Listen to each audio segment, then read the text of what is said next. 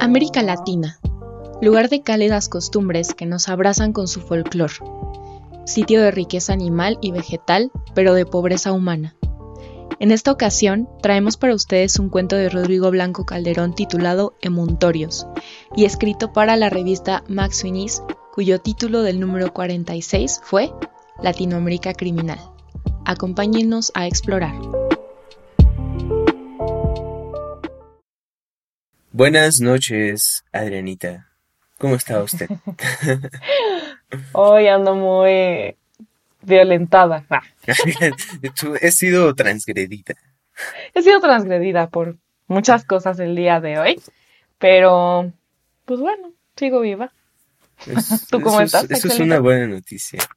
Me da mucho gusto que estemos aquí esta bella noche. bueno, pues no, por favor, por favor. Hoy vamos a hablarles de un cuento muy, muy, muy contemporáneo, ¿no? Extremadamente. Este, de un escritor venezolano que se llama Rodrigo Blanco Calderón. Eh, y él nació en 1981, o sea, es una persona bastante, bastante, bastante joven, ¿no? Bastante joven. Y bueno, pues, este, este escritor vive ahorita actualmente en España, o al menos pues ahí vivía hace un año, creo, no sé En Málaga, ajá. Sí, ¿no? Sí. Este, bueno, pues él estudió eh, letras, ¿no? Y después hizo también otro, eh, un, estudió letras en, en Venezuela, ¿no? Y luego ya hizo como que otros estudios de posgrado en España, y pues supongo que fue cuando ya se quedó a vivir ahí, y además es profesor de la Universidad Central de Valencia de Teoría Literaria. Sí. Y, y, también estuvo trabajando como investigador en, en, en otras universidades, ¿no? Entonces. En la Universidad este de París. Ah, sí, sí, sí. bueno, este señor, este, tiene, mmm, tiene una carrera literaria como que muy fija, ¿no? O sea, él empezó a, a leer no a escribir, ¿no? Como en el caso de los genios como, como de los que hemos hablado. O sea, él empezó a leer chico cuando le enseñaron. Ah, A para aeronave. B para balón. se lavan autos. Ay. él empezó. El No, él empezó- caballo corre. Ah, por la pradera. Pues Empezó a leer muy joven. Empezó a leer, este, formalmente, por así decirlo, ¿no? Este, o sea, a leer así como que a género policíaco y como que los clásicos, ¿no? O sea, a leer cosas como buenas, ¿no? Cuando era un adolescente porque pues su mamá leía mucho y su papá también y tenían así como que toda una tradición como medio intelectual ahí en, en su casa. Pues estudió letras y después pensó que iba a ser poeta. A lo mejor por eso le viste la cara de... de eres arte. Bueno, es que Bueno, entonces cuéntanos tu historia de, de la Bueno. foto que viste. yo no conocía a Rodrigo Blanco Calderón. Y pues ya est- estuve allí buscando pues su biografía, su semblanza y encontré una foto y pues no sé, pareció, me, me pareció una persona con la que no me llevaría nada bien o algo así. Bueno, no sé, como que me cayó mal de ver su foto. Sé que esto es muy poco profesional de mi parte y ustedes disculparán el juicio. Pero, pues sí, o sea, a veces pasa, ¿no? A lo mejor a ustedes les ha pasado con alguna foto mía, si me han visto, que está bien, no hay problema, lo entiendo. Este, pero pues sí, eh, yo vi a Rodrigo Blanco Calderón y pensé que me iba a decir que era arte, me iba a decir muy suavemente. Eres, Eres arte. Lo dijimos juntos. Bueno, más allá de esta impresión que, que tengo, pues sí, también fue una sorpresa agradable ver toda la trayectoria que tiene como escritor. Ha ganado muchos premios eh, en Venezuela y, sí, como dices, pues es un escritor de oficio eh, se ha dedicado a la literatura pues desde muy chico y efectivamente pues eso eso es lo que llama la atención no Em, si no lo conocían vayan a leerlo porque pues a veces nosotros en este podcast incluso nos centramos demasiado en, en los clásicos, en libros que ya están muy revisados o en, en cuentos que, que igual puede ser que ya hayan hablado bastante de ellos. Entonces, conocer autores nuevos siempre es nutritivo, siempre es bueno. Y, y sí, él, él tiene esta trayectoria como escritor joven muy admirable. Ya, eso, eso último lo dije porque me sentí mal de, haber, de, me, sentí mal de odiarlo nada más de ver su foto, pero una disculpita. Bueno, sí, él tiene una, una, una novela que se llama The Night, que eh, pues tiene muchos premios, ¿no? Y dentro de ellos, dentro de los premios que tiene, me llama la atención pues el que tiene el premio bienal de novela Mario Vargas Llosa, porque pues lo que vamos a, leer hoy tiene que ver con este autor también. Eh, eh, ¿De dónde pues sale la, la, eh, la idea, ¿no? De leer a Rodrigo Blanco Calderón. Sí, por una parte, ¿no? Como bien decías ahorita de estos autores, ¿no? Que son, que no son tan conocidos, ¿no? O más bien que siempre vamos a los lugares comunes de, de todos estos clásicos y demás. Eh, y vale la pena, ¿no? Leer cosas que no entran eh, dentro de ese canon tan estético o artístico, literario, eh, académico, etcétera, ¿no? Sí. Entonces, hay una revista que, pues, es una, una revista por lo que sé, lo que leí, como que con bastante prestigio, una, una revista gringa que se llama Mike Ah, no, no es cierto, Mike no. Ay, Mike Wazowski. Ah, no, Mike Wazowski. ok. no, Max Finis. Y, y esta revista les pidió a 13 artistas, a 13 escritores latinoamericanos que escribieran un, un cuento para esta, esta revista, ¿no? Y le dijeron, lo único que, que queremos es que le des el tema de suspenso, ¿no? Y pues salieron cosas muy interesantes. A lo mejor este mes leemos más cosas de esa revista, pero por lo pronto vamos a, leer, eh, vamos a hablar sobre este, este cuento que se llama Emuntorios. Entonces, ajá. Eh, sí, bueno, antes de empezar, pues sí, el estilo ya, sí, no, no es una, pues no sé cómo decirlo. Pues sí, el, estilo es un poco más coloquial, ¿no? Más, mm, no sé, de verdad no sé cómo decirlo. Entonces, mejor vamos a hablar del cuento ya directamente, porque yo nada más voy a decir puras burradas. ok, eh, bueno, primero que nada, o oh, bueno, no, sí, después empezamos con el nombre del título, ¿no? Primero vámonos con, con el resumen. Eh, bueno, es un... Emuntorios. emuntorios. Este, bueno, pues es un señor que, pues es venezolano, ¿no? El, el, el protagonista principal y tenía 10 años de no ir a Venezuela y, y habla como con mucho coraje, ¿no? De, de, de, Venezuela, o sea, de alguna manera habla como, pues, pues de toda la situación tan terrible que tienen desde hace ya un rato, ¿no? Entonces, eh, dice que había ido porque iba a hablar de algo en algún congreso, en una cosa ahí universitaria, ¿no? De, de literatura. Eh, y que casualmente eh, en ese año, que fue en julio de 2012, bueno, en, el 2012, este, era el 50 aniversario de La ciudad y los perros. La ciudad y los perros es la novela más, mm, pues más aclamada de eh, Mario Vargas Llosa, ¿no? Y sí tiene el Nobel de esa, ¿no? Sí, ese es el Nobel sí, es esa, ¿no? No. Ah, ¿qué tal? Toda una computadora. Entonces, eh, él tiene un amigo que está en la cárcel, ¿no? Sí. Ah, bueno, pero primero se reencuentra como con su chica, que, que había dejado ahí o que no lo pelaba antes, yo qué sé, pero el chiste es que se llama Sofía y llega así a Venezuela y, y ya la ve con ella y dice, ay, por fin, este, algo dice como viajar tantos kilómetros y después de tantos años para por, por fin poderme acostar con ella, ¿no? Entonces, este... Ya ven, por eso les digo, él iba a decir eres arte, ¿no? Entonces, eh, le anda del baño a él, del 2, no del 1, del 2. Y hace del baño, pero no hay agua. No. esa, esa escena es graciosa, muy graciosa. Ajá. O sea, es como que está en el, en el cuarto con ella y, y, va al baño y dice, ah, pero me advirtió que no hay agua. Entonces, ¿qué hago? Ajá. Necesito hacer esto.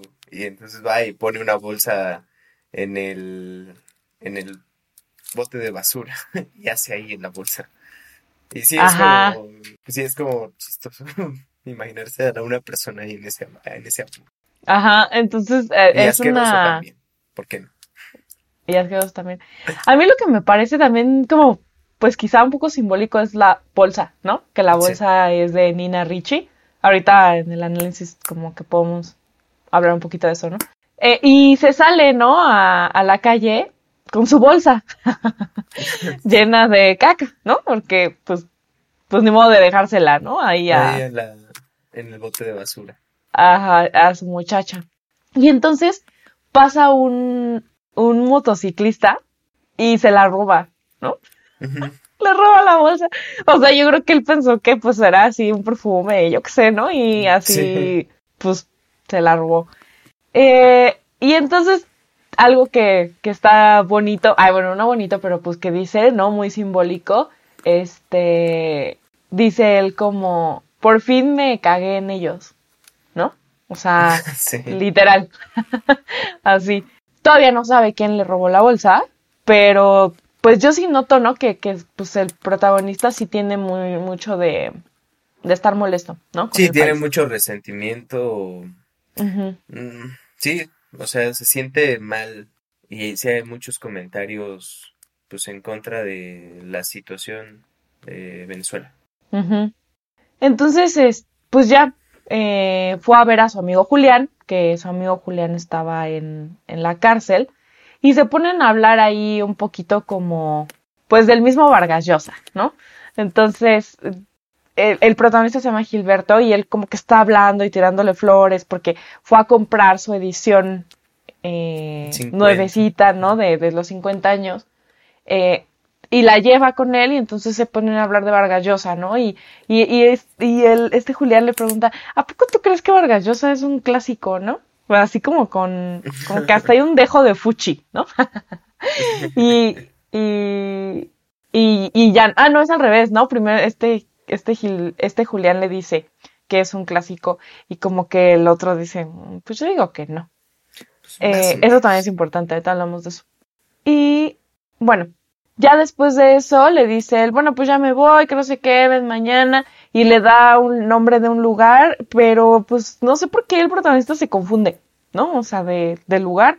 Al día siguiente se va a otro lado y, y llega a un, a un sitio muy diferente y ahí es en donde el protagonista dice algo que nos puede mm, puede quitarle sentido a la narración, ¿no? O sea, puede quitarle verosimilitud a la narración porque eh, le pregunta, ¿no? Un policía, ¿a quién viene usted a buscar?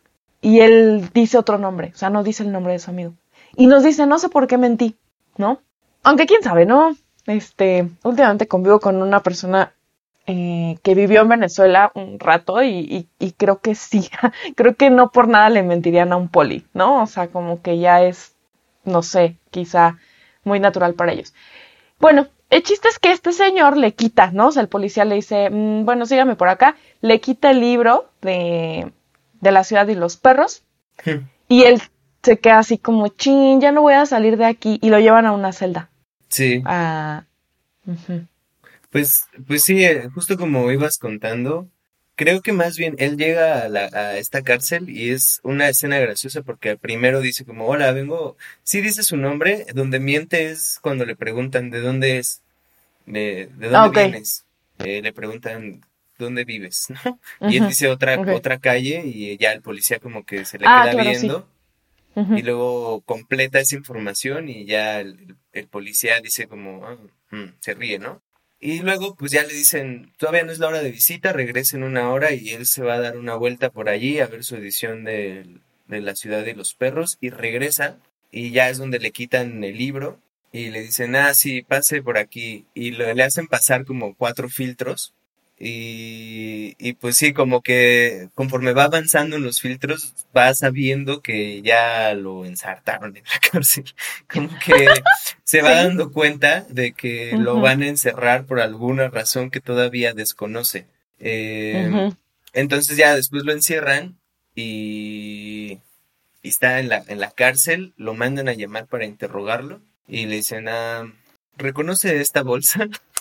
Ajá. Y es donde sabemos que pues los policías, estos, estas personas fueron las que le robaron la bolsa. Eh, y pues ya él dice, oh, no, ya estaba vacía la, la bolsa, ¿no? Entonces, pues él ya empieza a explicar como su situación y dice es que mañana tengo un congreso, ya déjenme ir, que yo no hice nada, ¿por qué me tienen aquí? Y ya lo, lo detienen allí, escucha mientras lo están interrogando que adentro está eh, un, un, criminal, un caníbal, que y dicen como, no, no se preocupe, solo come mujeres. O varios de mujeres. O varios de mujeres, ¿no? Sí, qué cosa este, tan rara. Sí, exacto, como que todo se va así poniendo súper raro eso, eso también es importante. Se va, o sea, como que primero el hecho de que él llega a buscar a un amigo a la cárcel, imagínense ustedes, ¿no? Como, hola, ¿cómo está? Vengo a ver a mi amigo, y, lo, y te van pasando por filtros y luego al que meten a la cárcel es a ti. Este, es como, y ya que estés adentro de la cárcel, ya dije una mala palabra, disculpa, este, ya que estás adentro de la cárcel, escuchas que están agarrando a un criminal que lo están intentando detener, que están como conteniéndolo porque se está escapando y dicen es como caníbal, pero usted no se preocupe porque nomás le gustan los ovarios de las mujeres. Es como... Pues, pues los ovarios, ¿no? Ah, pues sí, sí, sí. No le gustan los de los hombres, señor, usted no se preocupe.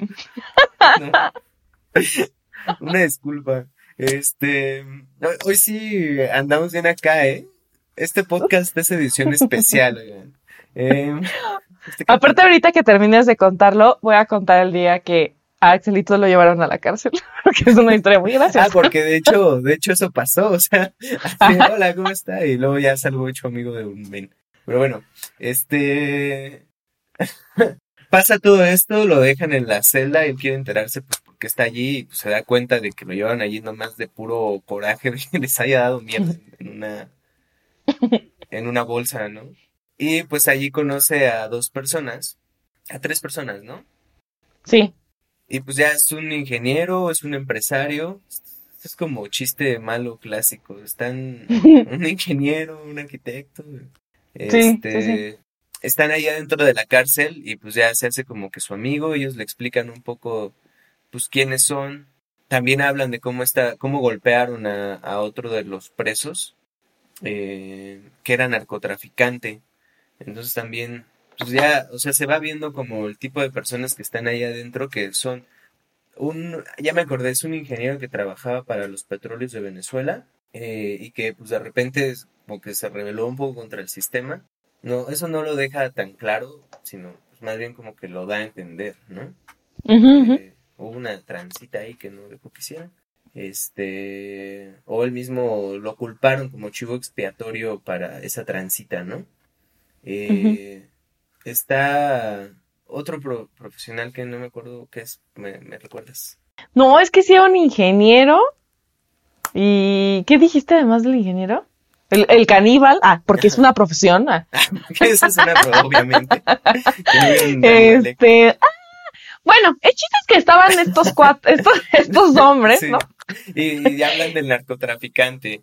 Entonces al, narcotraficante lo golpean, le dejan un ojo morado y, ya los tienen ahí a todos. Se hace como amigo de estos dos profesionales.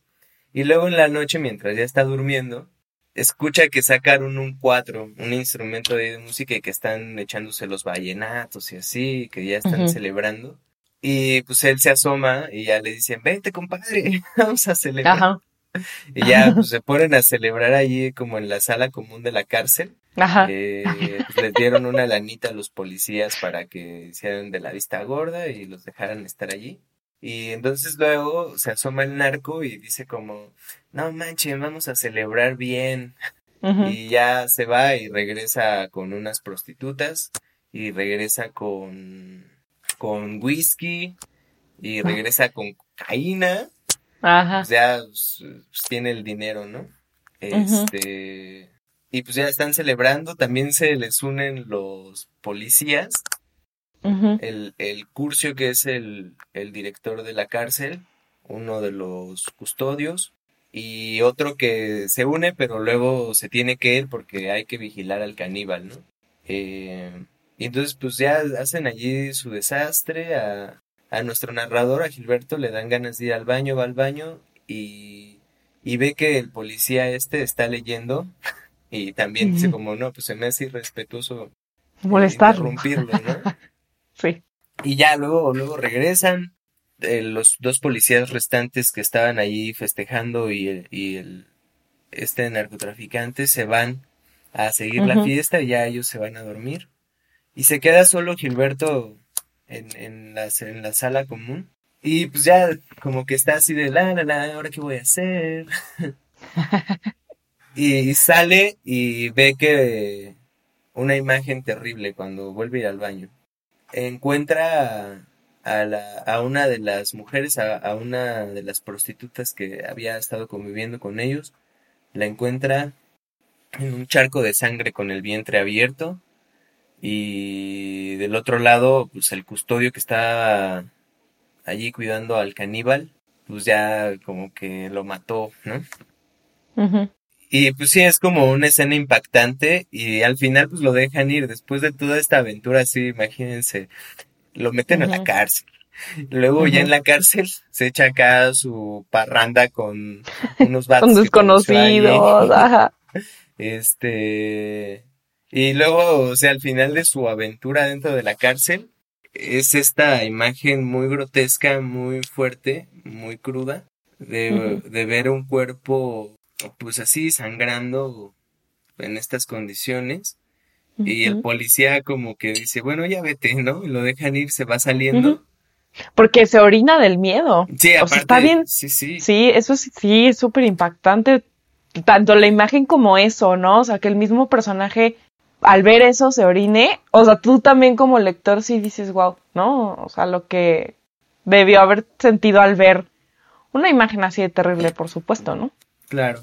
Y pues ya se está yendo de la cárcel, se está alejando y va el policía este y bueno, primero, eh, él pregunta, bueno, ¿y qué vamos a hacer con esta mujer o qué va a pasar con ella? Y el policía contesta, pues es solo una puta.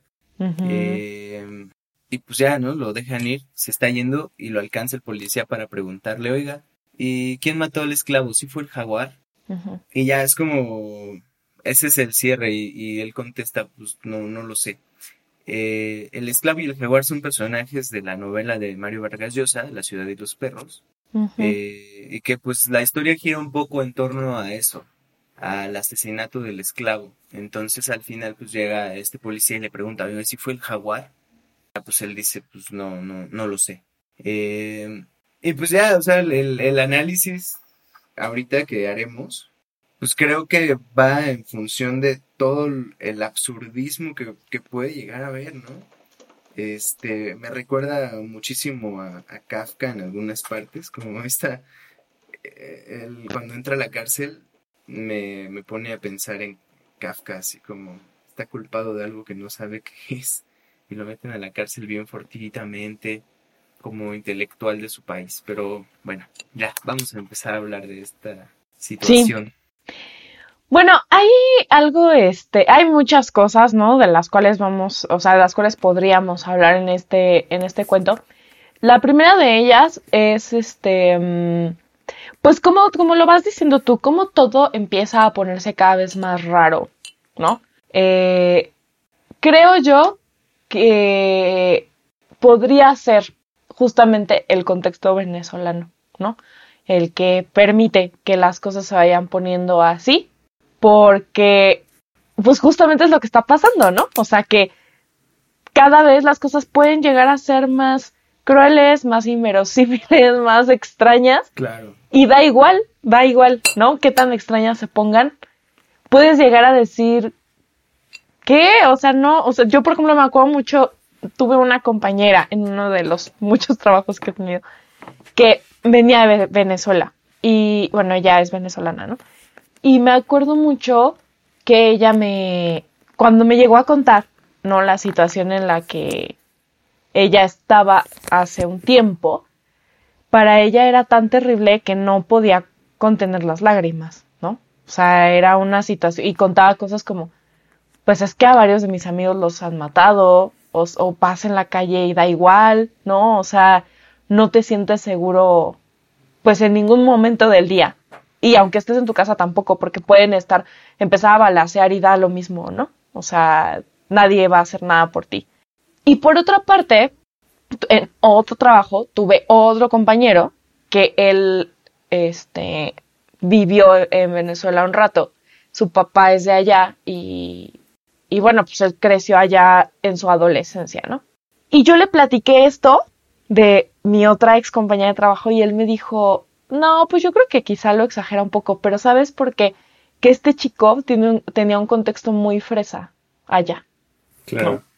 Entonces no es lo mismo, ¿no? Y yo le dije, ¿sabes qué? No estoy tan segura. O sea, a lo mejor para ti puede ser una, una exageración, pero pues quién sabe tú qué tanto estuviste expuesto a vivirlo de esa manera. Y sin embargo, él, o sea, algo que de plano lo pone muy mal es ver una patrulla. O sea, aunque esté lejísimos una patrulla, o sea, tiende a estarse escondiendo, ¿no? Este, o sea, es algo que no, o sea, que hasta hay pesadillas con, con patrullas, ¿no? Entonces creo que esta, esta, esta situación, ¿no? Del personaje que, que llega, que va con una bolsita, ¿no? De Nina Ricci, que, bueno, bueno es una, es, pues una marca, ¿no? Entonces vende perfume, bueno, y demás cosillas. Este, bueno, pues también, eh, a mí se me hace como, pues a lo mejor si hubiera sido una bolsa de mandado, pues no se la hubieran volado, ¿no? O sea, ajá pero pues ven así y ya se la jalan. Y también el hecho de que, pues no nada, o sea, así como él lo dice, me caga, me estaba cagando en ellos, pues en todos, ¿no? En todos y en toda la, pues lo, lo injusto que es nuestro, el, el, modelo económico también, pues mundial, ¿no? y, y, de, y, de, todo, ¿no?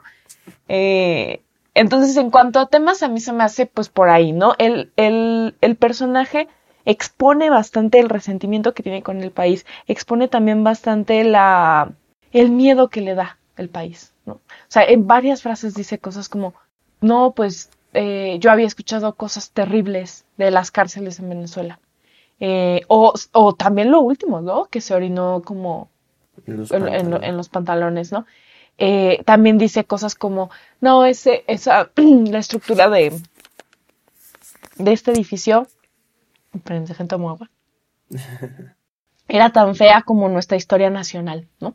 O sea, es, es un personaje venezolano cuyo autor también lo es, ¿no? Y no radica en ese país.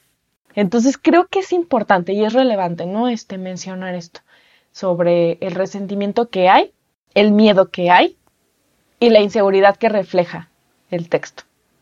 Eso en cuanto a temática. Pues sí. Ay. Esto que. Estas relaciones que se forman. Ahorita que vamos a empezar a hablar de la cárcel y de esa brutalidad extraña. Eh, cuando. Cuando Gilberto entra a la. a la cárcel, le preguntan. Como dices, bueno, él, él tenía miedo de que. de que lo violaran o, o de que pues, lo maltrataran adentro de la cárcel. Este Gilberto entra y se encuentra con tres ingenieros que, muy al contrario de lo que estaba pensando, pues se da cuenta que no son violentos y que no le va a pasar nada.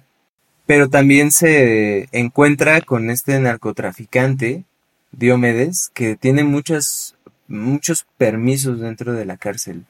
También en la celebración que están llevando a cabo, pues están conviviendo personas de muchos tipos, o sea, un intelectual, como es eh, el narrador que va a hablar de literatura y eso, está en la cárcel igual que un narcotraficante y en el mismo, em, pues en la misma situación, ¿no? Al final, y de hecho con muchos menos privilegios.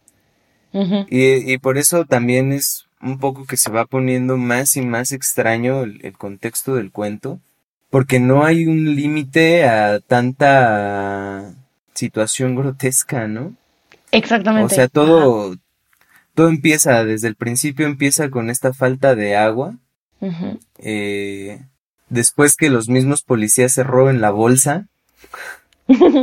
después que, pues, él vaya a buscar a su amigo Julián y, no lo encuentre y lo metan a la cárcel. Eh, y todo se va enrareciendo sin límite. Las relaciones que se tejen ahí adentro, pues son de esa, en ese, en ese mismo tenor tan extraño de, de una situación fuerte, ¿no? Sí, y, bueno, que también eh, vamos a, tocar un poquito, ¿no? Este, este tema de Vargas Llosa, que a mí me parece importante, ¿no? ¿Por qué? Porque lo menciona todo el tiempo, todo el tiempo. O sea, desde que él se baja del avión y dice así, o bueno, no sé, yo me imagino que estaba bajando del avión, ¿no? Porque no lo dice el texto, ¿no? Pero eh, dice que, o sea, era tal día eh, y era el, el año del 50 aniversario de la ciudad de los perros, ¿no? Después de eso habla con Julián de la ciudad de los perros. Le roban la ciudad de los perros en la cárcel, ¿no? El, el, el policía lo lee. ¿Qué policía tan rápido para leer la ciudad de los perros, eh? Porque eh, eso sí me parece totalmente inverosímil, señor Rodrigo Blanco. La parte más verosímil es la fiesta con prostitutas y un narcotraficante y todos los custodios. O sea, eso es súper verosímil. Y no estoy jugando, o sea, no estoy siendo sarcástico. Eso parece tan absurdo, o sea, y al mismo tiempo tan posible. Exacto, es como un mundo al revés, ¿no? Eso, eso está, es muy interesante que lo menciones. Eh, bueno, ¿qué pasa en la ciudad de los perros? Que, o sea, brevemente, brevemente, ¿no? Eh, la ciudad de los perros es una novela muy, muy, muy importante del movimiento del boom latinoamericano muy reconocida, ¿no? O sea, simplemente es un premio Nobel, ¿no? Esta, esta novela. ¿Qué pasa con... El boom introdujo muchísimas técnicas y estrategias discursivas en, en, la narrativa. Una de ellas fue algo que se llama el dato escondido. El dato escondido es em, es un dato escondido, va. Es algo que hace que el, el lector tenga.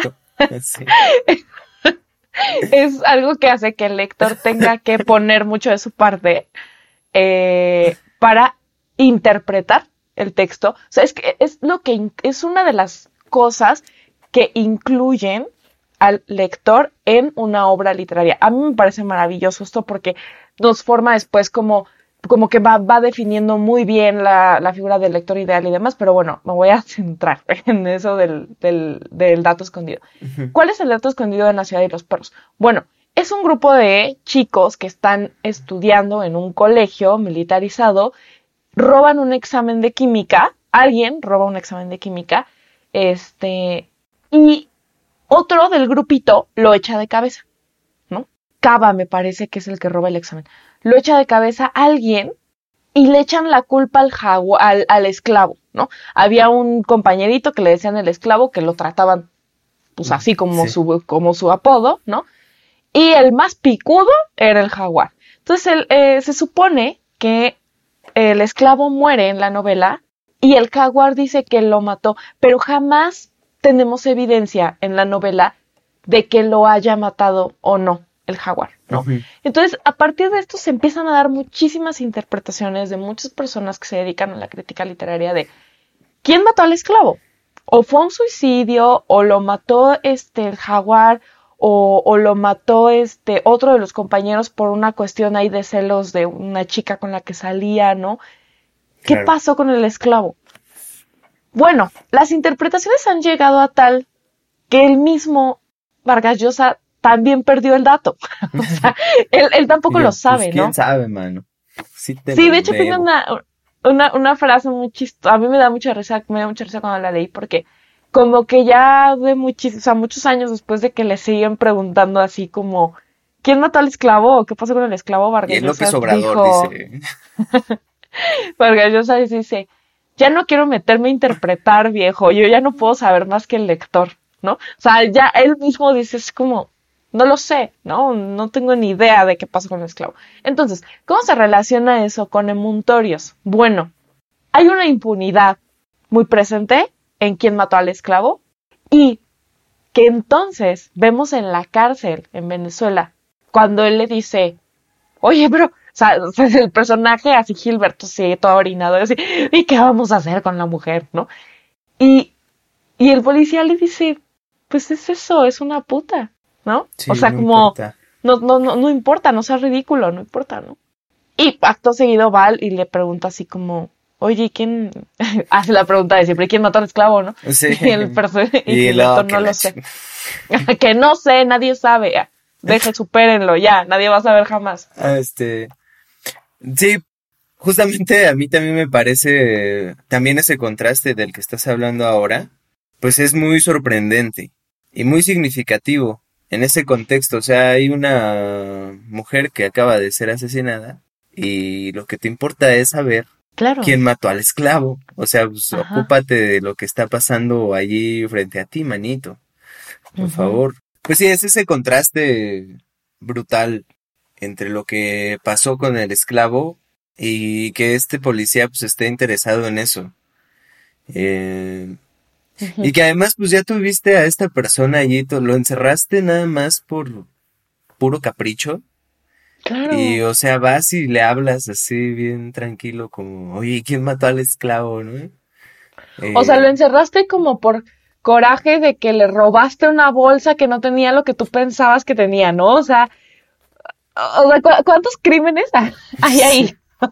O sea, es, el colmo del colmo, ¿no? Es como una matrushka de crímenes. Sí, sí. Y luego vas y así bien normal, como, oye, ¿quién mató al esclavo? Exactamente. Es como.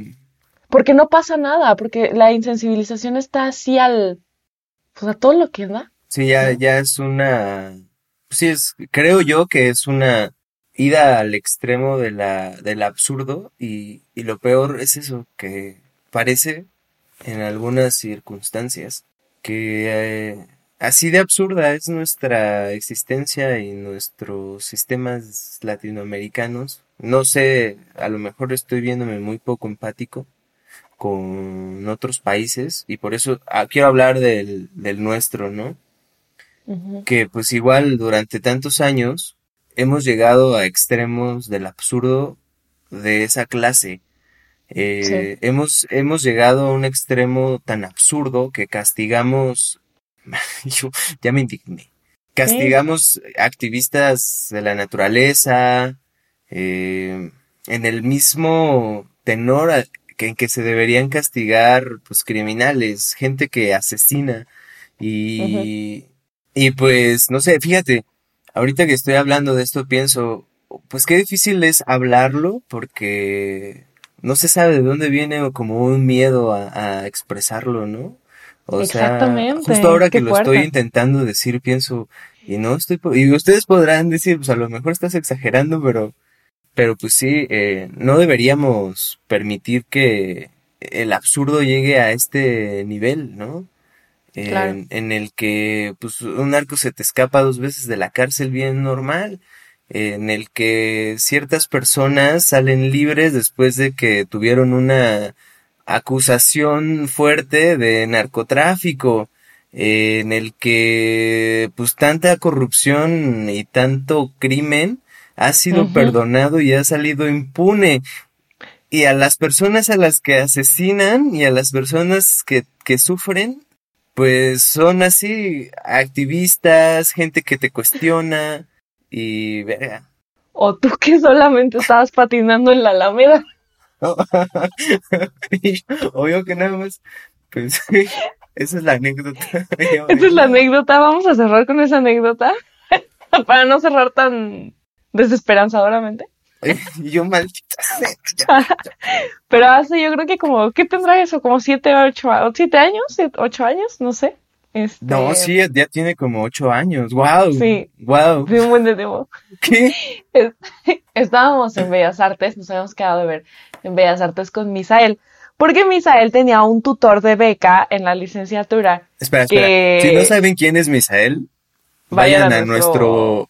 Primer especial, ¿no? Link a nuestro especial de guardagujas de Juan José Arreola y ahí, ahí lo tendrán, Ahí es nuestro Misael. amiguito. Este, Misael tenía que, este, eh, pues, como que su tutor lo chantajeaba, ¿no? Le decía, no, pues sí te firmo tus asistencias a las asesorías, pero si vienes a mis presentaciones del libro de mi editorial, ¿no? Entonces fuimos a Bellas Artes a una, pues a acompañar a Misael, ¿no? Entonces, pues no, no sé qué pasó, creo que yo te hablé por teléfono así, ¿de dónde está? O tú me hablaste, no sé cómo estuvo. Sí, yo, yo te hablé, yo les hablé porque ya se estaba haciendo tarde y, y les dije, hola. Bueno, es que, es que tú no sabes lo que pasó en medio, ¿verdad? No. Tú, tú estás con, tú, tú estás reconstruyendo una historia desde donde no, estoy inventando, ¿no? Cómo me atraparon. Ah, bueno, yo nada más eh, hasta ahí. Me habló, o sea, tuve comunicación con Axel de, me están llevando a los separos. Ahora tu cuenta, ¿qué pasó? Ah, pues miren, yo estaba muy pacíficamente saliendo del metro y en ese, en esos días estaba aprendiendo a patinar. Me había comprado recién unos patines. Justo, justo estoy pensando que va a ser ocho años ahora. Recién me había comprado unos patines y ya estaba ahí aprendiendo a patinar en la Alameda y para los que no sabían, la Alameda tiene el piso de mármol, según me enteré. Y los patines rayan el, el mármol y, oh no, el precioso mármol. Este, y pues Se sí, es- hay un montón, hay un montón de letreros que dicen no mascotas, no bicicletas, no patinetas y no patines. Pero yo no los había visto y yo no tenía esta información y dije, miren qué bonito piecito para patinar. y pues, ¿Resbala? Una Mm, chulada. hombre, mira nada más cómo fluyó. Entonces, pues ya me. pues sí, o sea, me, me, me taclearon así y yo como, oye, tranquilo, tranquilo, viejo. Bien, no, te ibas del policía. Me tacleó un policía y me dijo, es que te ibas a echar a la fuga. Y yo, no manches, no es cierto. Apenas estoy aprendiendo, manito, ¿cómo? y ya él así de que, a ver, siéntate acá. Y me empezó a tomar fotos ahí junto a un letrero que decía no patinar. Este, me agarró así del brazo porque, pues sí, ¿no? No me les fuera a echar yo a correr. Y todo un show así de que me iban diciendo, no, como que querían que les diera dinero, para Dinero. que me dejaran ir. Ajá. ajá. O sea, como que estaban así abriendo la posibilidad y pues yo no, como yo soy una persona muy honesta o muy pobre, Ajá. no sé. Este, pero en ese momento, pues sí dije como, pues ya, o sea, yo pensé que nada más me querían asustar o algo, pero no. Eh, pues sí les dije como, mira, ahí hay una persona con una bicicleta, oiga, esa persona está vendiendo drogas, señora. Están matando a alguien ahí en la esquina. Ya robaron el banco de enfrente. y él, Y los policías, "Me no, no, no, no, cómo hacer vámonos". mi trabajo. Sí me dijeron eso. Esto es una cita textual de los policías. Tú no me vas a decir cómo hacer mi trabajo. Y yo, "Oh, no, señor, ya déjeme ir. Solo soy un pobre niñito en patines. Y ya, pues total que me llevaron a los separos. Eh, pues sí, Y para, para referencias, por favor, quien no conoce a Axel físicamente, vaya a nuestras redes sociales para que vea su cara y, su cara. y vean, y vean que absolutamente nadie lo llevaría a la cárcel. En un mundo coherente, nadie lo llevaría a la cárcel. Sí, de hecho, de hecho, ya que estaba allí, este, varias personas así llegaron y me dijeron, ¿tú qué haces aquí? Ajá. Y yo, pues, ya ven, estaba patinando. Y ellos, no manches, pinches policías, sí se pasan. Ajá. Y usted, no, pues yo me comí los ovarios de una prostituta. Exacto, ¿no? Eh, y pues sí, realmente a lo mejor puede sonar a una anécdota ahí, o sea, realmente no me hicieron nada porque ya que me pasaron con un juez, me pasaron primero con una persona que, que revisara que no había sido golpeado, dañado o que no tuviera, no estuviera en drogas, porque eso hizo el médico. O sea, como que me Mm. preguntó, ¿estás drogado? Y yo, no. ¿Y por qué estás aquí? Y yo estaba en unos patines.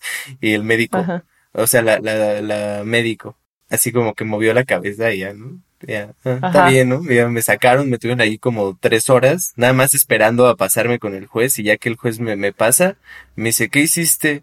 Y yo, no, pues me agarraron patinando. Y los policías, no, sí, pero se dio cuenta de que no se podía. Métalo allá arriba. Y yo, ¡Ay, malditos desgraciados! sí, sí. Y, y aparte durante todo el trayecto en la patrulla, este, pues sí, como que me iban intimidando, así de que, no, pues ahí te va a ir bien mal y cosas así. Y yo, pues no, señor, ya déjeme en paz. Me hice amigo de algunas personas ahí en los separos. Ya salí con mi cuate, un borrachito que, que se portó buena onda y ya era mi amigo. Ajá. Este, nos enseñó una foto de él desnudo. no sé, no sé por se dedicaba él a hacer Photoshop. Porque bueno, en lo que pasaba eso, Misael y yo nos enteramos que Axel estaba en la cárcel y Misael dijo, chale, pero es que sí necesito la firma de mi beca, ¿no? no vamos a hacer nada. y, además iba a estar Eduardo Casar en, en Bellas Artes y, y, yo quería verlo. Y yo dije, ay, bueno, pues no van a soltar a, Axelito ahorita, ¿no? No lo van a soltar que, que vayamos. Mi papá dijo lo mismo, Entonces, Axel y yo estuvimos en la presentación del libro, mientras Axel estaba pasando por toda esta situación. Pero luego ya fuimos por él y nos encontramos en la plaza de Santo Domingo y llegó abrazado de un vagabundo, así. O sea, pero vagabundo en serio, o sea, de esas, personas que, que, pues sí viven en la calle, ¿no? Y están, pues, teporochitos, ¿no? Y que así. Y llegó abrazado de él y y pues así Michelle y yo saludamos a su amigo nuevo, muy cordialmente. Gracias, gracias. Entonces, hola. Y el señor, no, miren, yo hago Photoshop. Y ya nos enseñó sus fotos y, él estaba desnudo haciendo pipí en una cascada, desnudo haciendo pipí en un bosque, desnudo haciendo pipí en, no sé, o sea, desnudo haciendo pipí en todos lados. sí. y ya, bueno, esa es la historia. Con la canción de Shooting Star de fondo. Pues sí, es, y saben qué, les voy a decir algo. Yo también durante un tiempo me asustaba al ver una patrulla porque, pues no sé por qué, o sea, porque me agarraron varias veces así, que literalmente me vieron chavo y dijeron, tiene el cabello largo, seguramente uh, traerá drogas. Y no me agarran, o sea, no te agarran porque piensen, ah, es peligroso o está mal usar drogas. Te agarran porque dicen, seguramente trae drogas y entonces lo, lo asustamos y, y, le sacamos dinero. Entonces, sí, como, como el día que veníamos de regreso de la escuela y nos pararon, ¿te acuerdas? Vamos a poner esa foto en las redes sociales para que testimonio así de los policías ahí, pues, este, hurgándoles a ti y a Misael. Y bueno, a mí no, porque no había policías mujeres, pero así, o sea, valiéndoles, ¿no? Solo porque Solo porque están mugrosos. Y, y, a mí sí me dan ganas de que ojalá unos policías me roben una bolsa con caca y encuentren Ajá. Pues sí. Punto. Bueno, pues esto es Latinoamérica. No, no, eh, a todas las personas policías que de seguro están muy interesados en escuchar este podcast de literatura, les mando un abrazo. Paz. ok. Bueno, ¿algo más que quieras agregar, Axelito? Este, no. Espero, espero de verdad que este capítulo no haya salido muy mal. Este, porque cometí muchos errores. Tuvimos que cortar ocho veces. Ah, Ojalá que Asa, eh, esto pues, sí pueden publicarlo. Asael, muchas gracias por tu trabajo, es inconmensurable. Gracias. Asael es nuestro editor. Saludos, Asael. Muchas gracias por tanta cosa rara que te hacemos hacer. Sí, que, no, que, tiene que escuchar, o sea, imagínense que él tiene que escuchar todo esto. Exacto, y, lo tiene que repetir, ajá, sí, no, qué cosa. Bueno, muchas gracias, te queremos. Peace and love. Bueno, pues entonces descansa, Axelito, descansen todos, muchas gracias por escucharnos y nos vemos la próxima semana. Nos, ah, nos escuchamos porque ya nos vimos. Ah, eso es que yo siempre ando diciendo que nos vemos y ni nos vemos, pero bueno. Eh, nos escuchamos la próxima semana. Ah, pero nosotros sí nos vemos. Sí, pues sí, por eso digo nos vemos. pero bueno, ya. Muchas gracias a todos ustedes por escucharnos y a ti por vernos. Hasta la próxima. Pues. Hasta la próxima. Muchas gracias por escucharnos. Pueden hacerlo en Spotify, Google Podcast y Apple Podcast, así como seguirnos en nuestras redes sociales de Facebook e Instagram, donde nos encuentran como ficcionautas en periplo. No olviden darse una vuelta por ahí y ver la foto del día en que Axelito fue víctima de la injusticia de la policía mexicana y de su propio look. Hasta la próxima, ficcionautas.